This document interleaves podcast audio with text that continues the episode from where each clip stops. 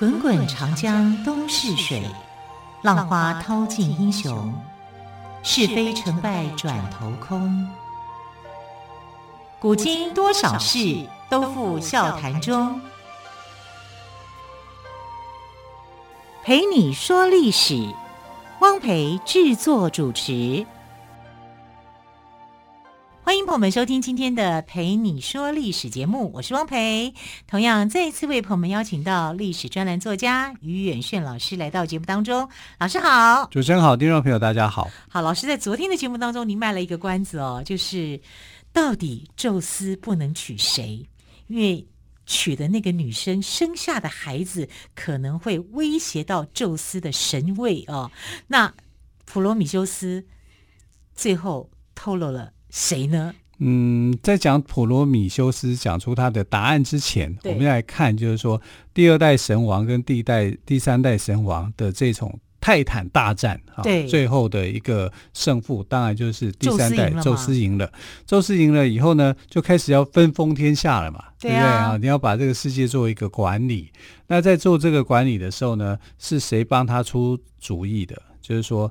大家去抽签啊，决定谁谁谁啊？他不是看能力啊，是看抽签呐、啊。抽抽抽签，这个还挺有意思的。这个馊主意就是普罗米修斯出的。真的，普罗米修斯就这样，大家来抽签就比较决，比较重要，公平嘛，对不对？你说那两个哥哥，其实看起来也像，呃，是他的弟弟。对不对？看起来也，但实际上也是他的哥哥。就是你说哥哥也对，说弟弟也对，哈。但是男人之间就有那种权力的这种问题，啊，所以他们就必须要去决定，啊，这个天下、这个世界该怎么样进行管理。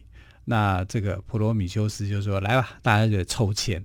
啊，抽签的结果呢是怎么样？就是普罗呃，这个波塞顿，哈，他就抽中海边管理馆。” 归你管，他就变成了海神了。嗯、啊，刚好他的三叉戟也有这个。那他管很宽，我们都都说人家管很宽，管到海边去。对啊，你看陆地才占百分之三十，海洋百分之七十，哎，对不对？可是相对的，这样权力也很大，啊，很大啊！这海上都是你的，对 对，海上霸权，霸权的这样是很厉害的哈。然后这个黑帝斯大概就是一副老 K 脸啊，长得一副那种呃心情不好的样子，虽然就。民间归你管，嗯哼，就是最黑暗的阴间 啊，就是归他管了。嗯、那边只有哦，所以老师你刚刚用的“民”那个字是民阴间的意思，对对对，哈、哦，就是阴间，他就是阴间的大神，哈，呃，类似我们的阎罗王啊那样的一个概念。哦、但是中国是十殿啊，它只有一一家啊，所以就只有他。这样的哈，那我们的传统的说法是有十殿的这个阎罗，一关过一关这样，有十关有十殿这样，那他就只有一个殿啊，就是他最大这样子，而且还还单身啊。最后他抢了迪密特的女儿波西芬尼当他的这个呃冥后阴后这样。说真的，波西芬尼他还愿意到阴间去跟他在一起哎？一开始不愿意啊，后来就同意啦，就叫斯德哥尔摩症候群。嗯爱上了没办法，呃，就是后来的就有一名 有一个犯罪心理学就叫斯德哥尔摩症候群啊，就是原来的被被害者哈，被害以后呢，这个跟跟被害他的人这个相处一段时间以后，反而去认同他啊，就变成是这样子。嗯、哼那那我觉得这个波西芬尼有这种感觉，这样好，就两个势力就分散出去了。那最大的获利的是谁？那就是宙斯嘛，他是天空之神。啊然后再加上陆地之神，也就是百分之三十的陆地归他管，还有整个天空都是他的啊，所以这个就变成三分天下的一个局面就产生了。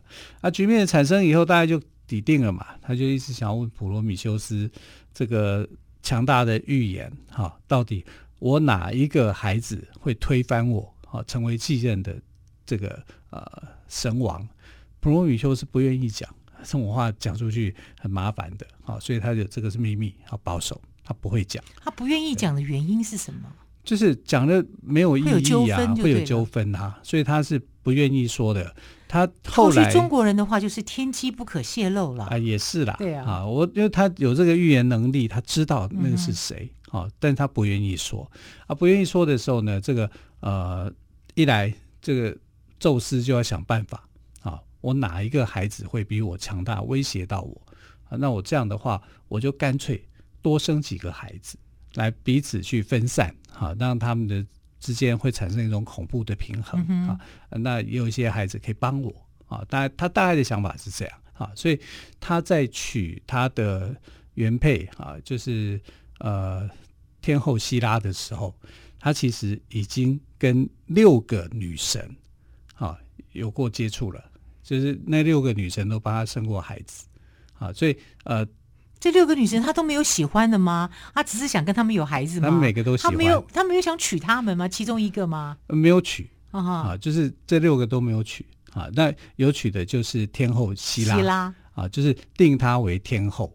但天后定的时候，其实她前面已经有老大、老二、老三、老四、老五、老六，已经有已经有六个女孩，对对，六个孩子了。呃，就是有六个女神跟他是。嗯有交往在一起在一起的啊，所以天后希拉的原配这个地位哦，其实有点不太可靠，不知道为什么会被选上的哈、啊。就是你可以指定任何一个人啊。我要是希拉，我不想嫁给他耶，太花心了。是啊，希拉一开始不愿意嫁给他的，他是真的拒绝他。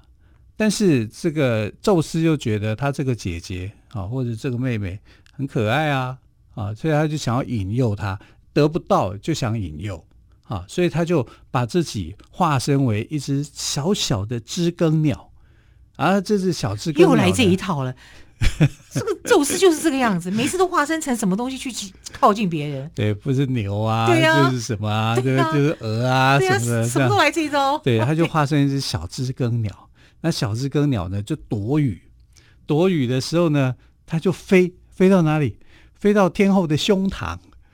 你看这个人是不是很坏？对，哎对，然后就飞到这个天后的胸膛，胸天后就觉得有那种异样的感觉，嗯、对不对？最后他就变身出来，是我宙斯。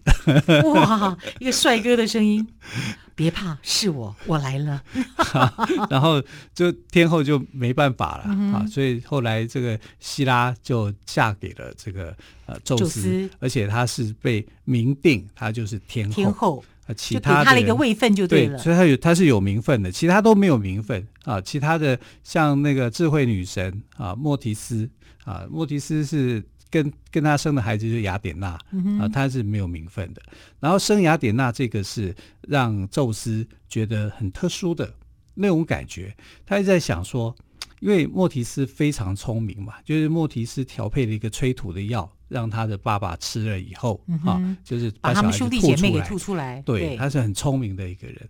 啊，跟一个聪明的女神在一起，会不会呢生出一个强大的孩子来推翻他？嗯、所以那个时候普罗米修斯还没有透露是谁，就对了，对，还没有。好、所以他后来就干脆把莫提斯给吞了。哦，对，莫提斯是住进他身体里面的。那莫提斯甘愿被他吞了，有还有一个原因是因为他想改变宙斯啊，因为他是理性之神，然后这个宙斯是冲动之神，他常常会冲动啊，尤其是在欲望方面不知节制，所以他觉得住进他的里面来讲是好事，这样，所以他就住进了这个宙斯的身体里面。但那个时候他已经怀孕了啊，所以他。后来在他身体里面就生下了雅典娜，那雅典娜就是在她肚子里面成长的，所以雅典娜一出生的时候就是身穿盔甲，什么东西都有，就是一副女神的样子，女战神的样子。对啊，因为雅典娜其实是很早就出生啊，只是说她是住进宙斯的体内啊。等到住进宙斯的体内，她要暴冲出来的时候呢，就从她头里面冲出来，冲出来，哇！那时候很难过。然后那个时候，她的呃，他跟天后希拉德生的另外一个孩子哈，叫做火神赫菲斯托斯啊，就是他就叫火神呢去打造一个相当的那种技术啊，把他去做开脑手术，然后让这个雅典娜可以冲出来，冲冲出来。啊，所以来讲说，雅典娜是呃，宙斯从头里面生出来，的孩子，对，因为没有办法从肚子里面生出来，就从头里面去蹦出来的。啊，一蹦出来就是手拿宝剑，手拿盾牌，全副武装，就是一个全副武装。说他不是小 baby 就对了，不是他不是小 baby，一出生就是女战神就对了。对对对，因为他妈妈在他体内里面去打造的，嗯、然后他他他妈妈住进体内里面就不愿意出来啊，嗯、因为他觉得说他要去，他还是要改变宙斯，对。他想改变宙斯，宙斯如果有冲动的时候，嗯、他可以用他的智慧去帮他那个压就克制住。对对对，所以就是他继承了他妈妈的那个位置，他就变成了智慧女神啊，智慧女神雅典娜这样产生。可是因为他生出来是女神，所以对宙斯来讲就就没有威胁啊，因为强大的男孩嘛，她是女孩啊，虽然她也很强大，可是他就觉得这个小孩不会威胁到他了。那到底是哪一个小孩会威胁到他呢？啊，这阿波罗有可能吗？啊，或者是怎么样？大概也不太有可能啊。这那最后这个答案其实还是需要由普罗米修斯亲自来亲自来解答。对，那他跟天后希拉生的孩子里面啊，呃，有一个叫战神啊，阿瑞斯。阿瑞斯是天后跟这个。呃，宙斯生出来的孩子，所以是也是非常的骁勇善战，善战，但他个性冲动，那个性冲动，像爸爸呀，对呀、啊，但是那不冲动的方式不一样，不一样、啊。那宙斯就认为说，阿瑞斯也不可能去威胁他啊。然后火神和赫赫修斯菲斯也是他的小孩，然后他另外他还有一个女儿啊，叫做青春女神啊，叫 Hebe，Hebe 啊 Hebe。就不可能了，也不可能哈，所以他的小孩里面呢，呃，这几个小孩就比较不会去威胁到他。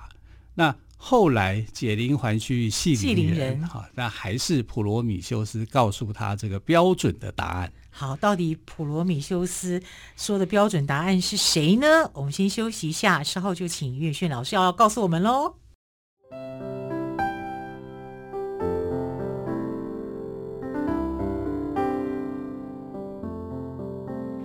听见台北的声音，拥有颗热情的心，有爱与梦想的电台，台北广播 FM 九三点一。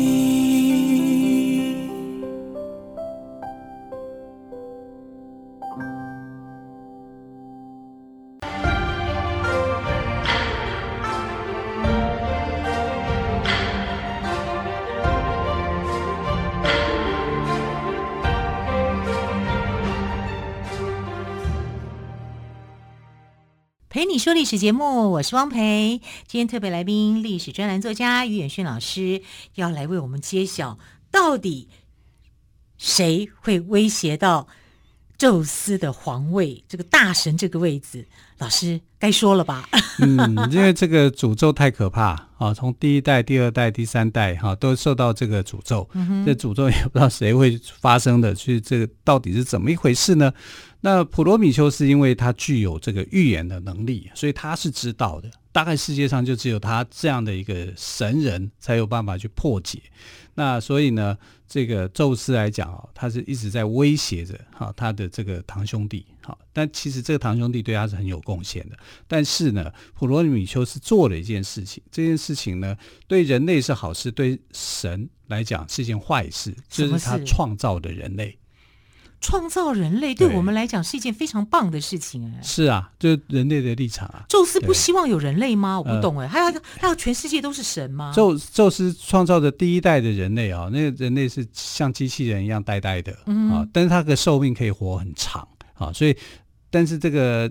第一代的人类全死光以后，哈，就是因为呆呆笨笨的，他只会这样哦哦，没有感觉啊，就是有点像是智能不足那种感觉啊。等到他们就全部死了，因为他们呃只有生命是有期限的，它不像神是可以永生的哈。所以第一代的这个人类全死了，全死了以后呢，这个呃普罗米修斯就在想说，我是不是要去做改良？所以应该讲说他改良人类。啊，所以他就哈把改正了第一代的缺点，他去创造了第二代的人类。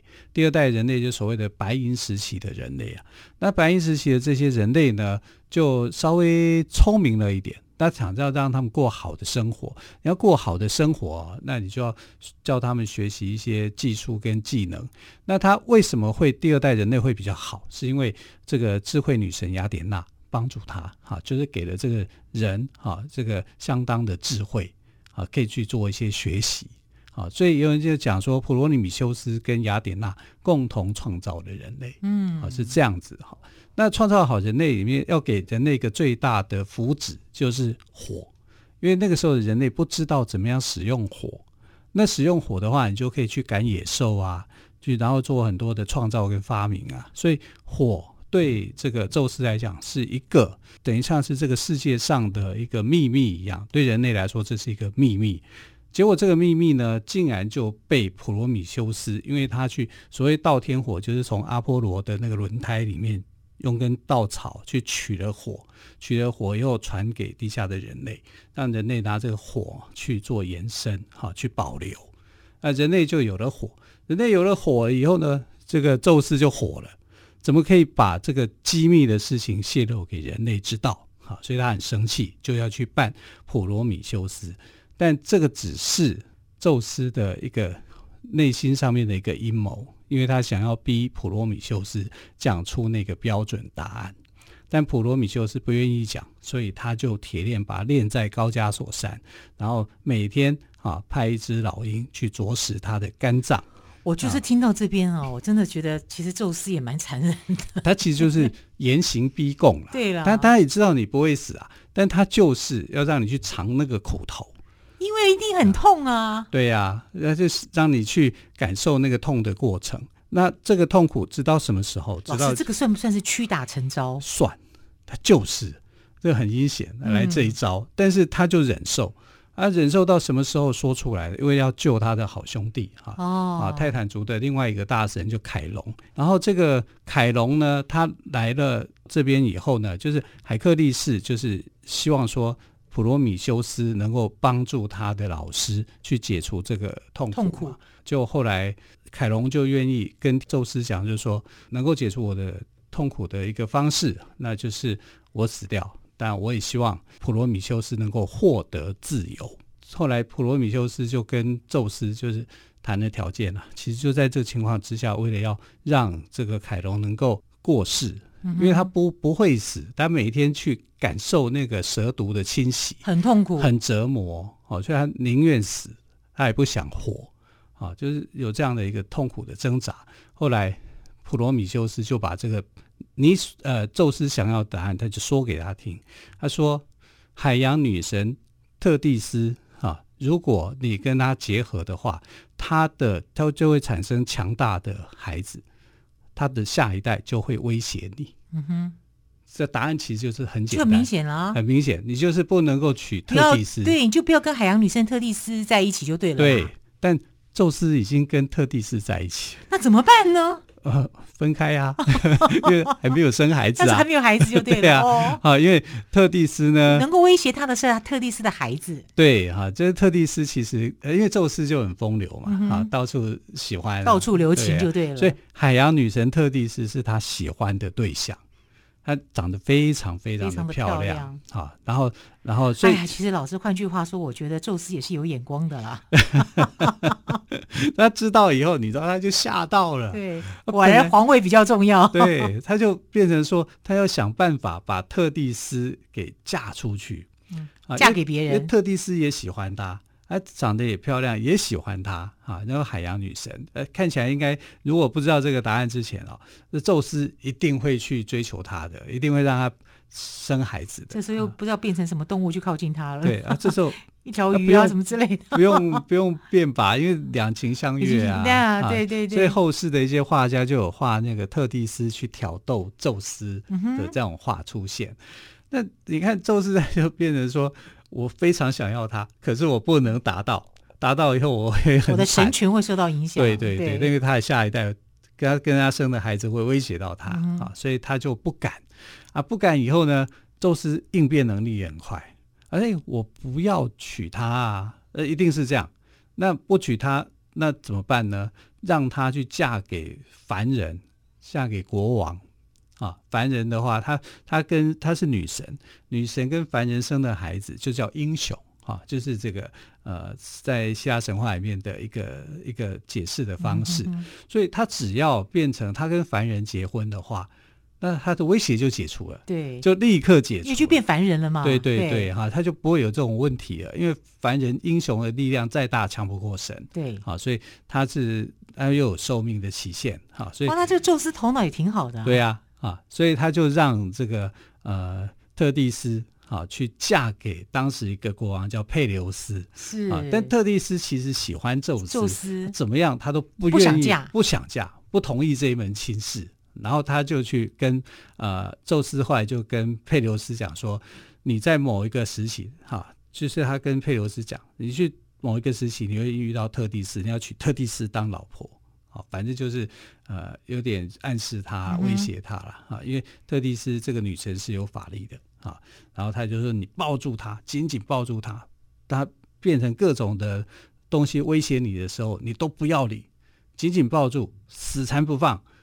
就是你的。哦。啊，所以这个佩留斯后来就是就听宙斯的话，对，在宙斯的安排之下，好就见到这个呃特蒂斯，他就一直抱着他，然后抱着他死都不放，死都不放，死缠烂打，死缠烂打，你就会娶到女神。后来就真的就就娶到她了。对，特蒂斯那时候连变了五六种的这个凶猛的野兽怪物来吓他，哈、嗯啊，都被佩琉斯给这个，他就是不放手啊。有点像抓住他的命脉，你怎么变怎么变，我都不怕你啊！所以后来这个特蒂斯哦没有办法啊，就在宙斯的这个主导之下，嫁给了佩琉斯啊，跟佩琉斯生了一个孩子，这个孩子非常有名，叫做阿基里斯。阿基里斯，对，就是我们说的阿基里斯建的阿基里斯吗？对对对，哦、啊，他就是变成了希腊的英雄啊。嗯、那他阿基里斯出生的时候呢？他就用，可是他是神跟凡人的结合，所以他是英雄，对，对，对，他是英雄，对，他就威胁不到宙斯了，哎威胁不到宙斯，宙斯从此以后这个烦恼就没有了，没有了，他就可以很快乐的去当他的第三代神王了，对，啊，那当然也是因为普罗米修斯把、这个、把这个秘密告诉他，对对对，然后大家能够去破解，然后他就不会去重蹈覆辙啊，不会像他的爸爸跟爷爷那样、嗯、啊，去有受到这种诅咒的困扰。哎，老师，那你刚刚提到说，呃，普罗米修斯把这个秘密告诉了宙斯之后，他的好朋友真的就解除了蛇毒过世了吗？他就过世了。就是那那这样，宙斯也有实现诺言了。啊、那普罗米修斯也因此不会再受到老鹰的灼伤吗？老鹰被海克力士给射杀了，因为海克力士射杀，反正普罗米修斯后来就没事了嘛。没事了，但他身上还是留着高加。高加索山的一颗小岩石，是。啊，当做纪念这样，他还要当纪念，对呀、啊。所以普罗米修斯也是个很有意思的人，对，他是为了朋友啦，要不然我觉得我为了，我觉得他要不是为了朋友，他坚守信诺，不随便说出，我觉得这一点是蛮令人敬佩的。而且他也是为了人类盗火，对，因为凯龙也算是他的兄弟，他们都是泰坦族的神，嗯，所以泰坦族的神里面有很多的这个人性哦，我觉得要比。啊，奥林帕斯的神，这些神可爱多了，真的，真的，真的是可爱太多了。嗯、好，非常谢谢岳轩老师，今天终于把这个秘密告诉我们了哦。普罗米修斯原来他知道的人是海洋女神特蒂斯，这个故事真的是太精彩了，也非常谢谢岳轩老师跟我们说这个故事。亲爱的朋友，我们就明天再会，拜拜。